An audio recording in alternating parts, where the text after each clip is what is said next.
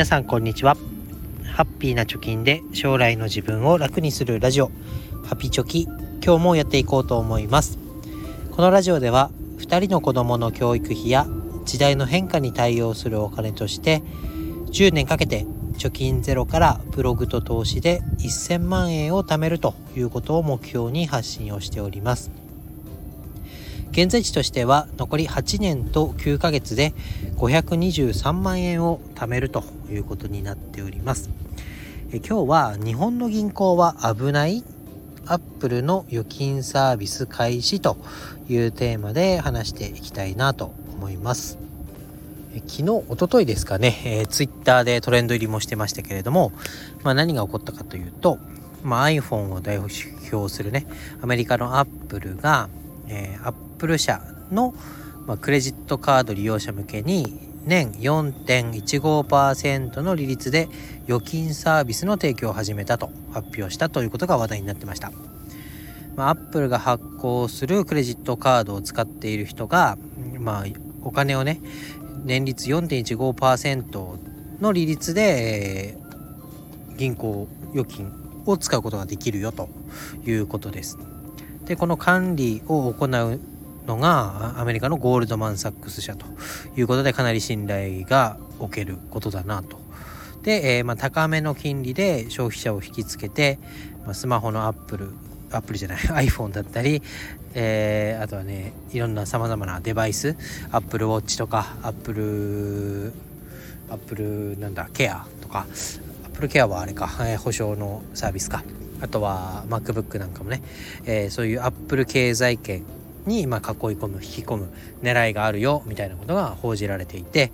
えー、かなり Twitter では盛り上がってましたね。で年4.15%の利率っていうのは、まあ、かなり魅力的なサービスというかね利回りだなと思います。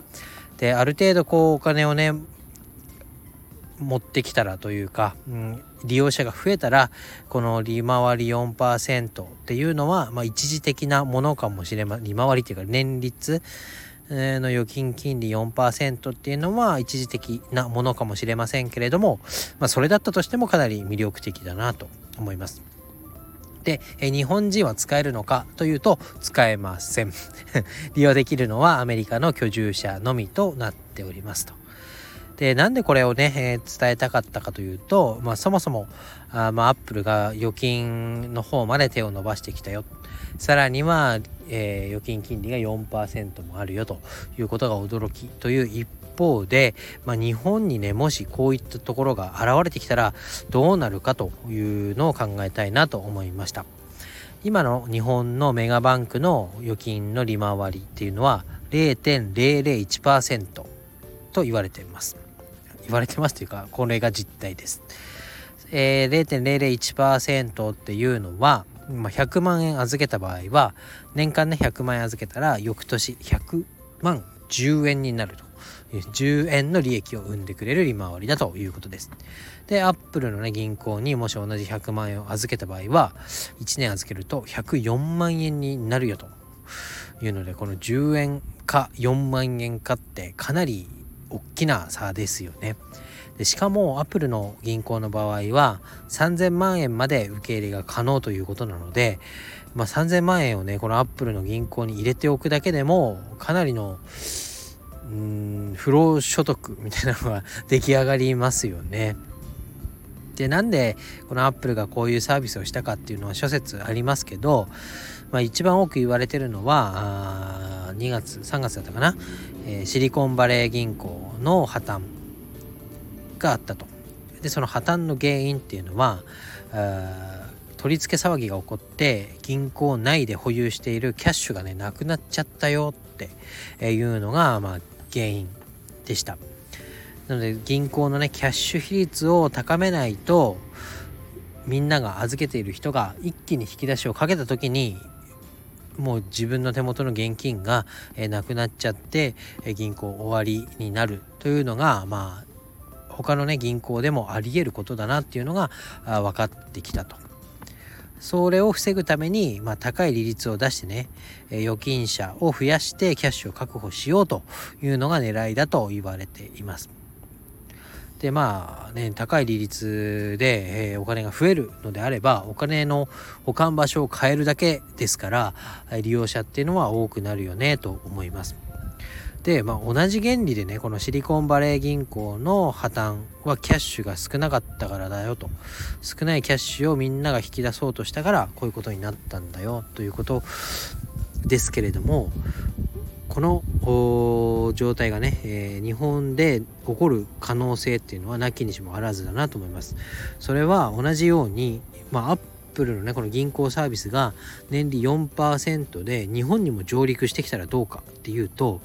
さっきの例も出しましたけど日本のメガバンク今0.001%しか利回りがつかないこのメガバンクにお金を預けている人がこぞってねアップルの銀行にお金を移したらメガバンクってシリコンバレー銀行と同じ鉄を踏むようなことになるんじゃないかなと思います。第2第3のシリコンバレー銀行が出来上がっちゃうよみたいなことになりかねませんよねと。でこの銀行の面でも、まあ、こういう心配事というかねま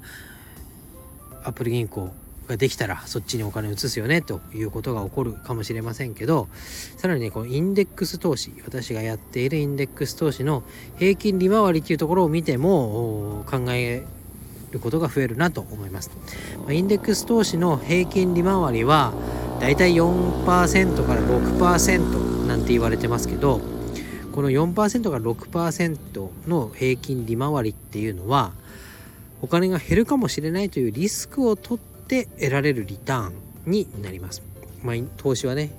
増えることもあれば減ることもあるよっていうのはまあみんな分かってることだと思いますけどこの減ることもあるよっていうのを加味した上でもリスクを取って平均利回りが4から6%ですと。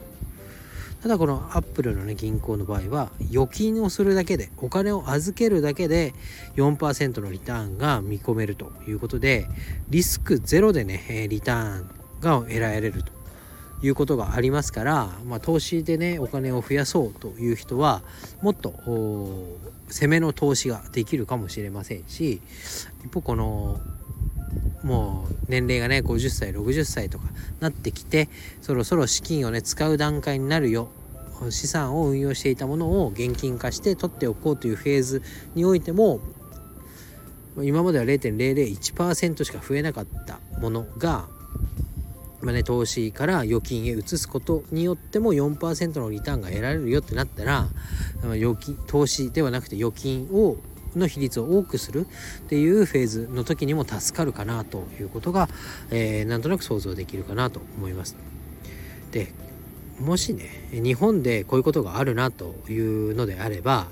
まあ、楽天銀行がこういうのをやってきてもおかしくないのかなと思います。まあ、詳しいことは分かりませんけど今楽天グループはね赤字でやばいやばいって言われてますけど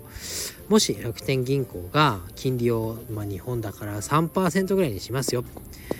100万円1年間預けてくれたら103万円にして、えー、利益を出しますよというふうに発表したらみんな楽天銀行にねお金移すんじゃないかなと思います。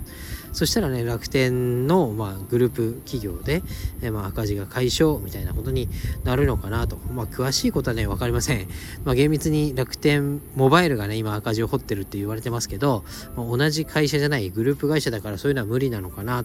とも思いますけどなんかね手を打つところも出てくるのかなというふうには思います。で銀行もね需要と供給だからまあ他が0.001%の預金金利だからうちもそれでいいやなんて思ってたら足元救われる時が来るのかななんて思いますし、まあ、この金利を生かしてねアップルは、まあ、アップル経済圏にお金を引き込むというのをやってくると言われてますから例えばこのアップル銀行にお金を預けてる人は最新の iPhone が金を預けていない人よりも1日先に買えますよとかねあとは携帯代高くなってきてますからあ Apple カードを使ったら分割払いの手数料は0%ですよみたいなねいろんなこう囲い込みをして自社の商品を売ってくるっていうを施策をね取れるのかなとも思います。まあ何はともあれまとめになりますけどアメリカではねこのお金を銀行に預けるだけで年利4%っていうようなところが出てきたよというところなので我々もね、えー、こういう情報を素早くキャッチしてで日本でも出てきたらこういうふうな有利なところお金の置き場所を変えるだけで増えるお金の金額が変わるみたいなことに乗っかっていくのがいいんじゃないかなと思いましたので今日は、まあ、アップルの金利がアップルの銀行サービス開始というニュースをもとにいろいろ考えてみましたということで今日は以上になります。バイバイ。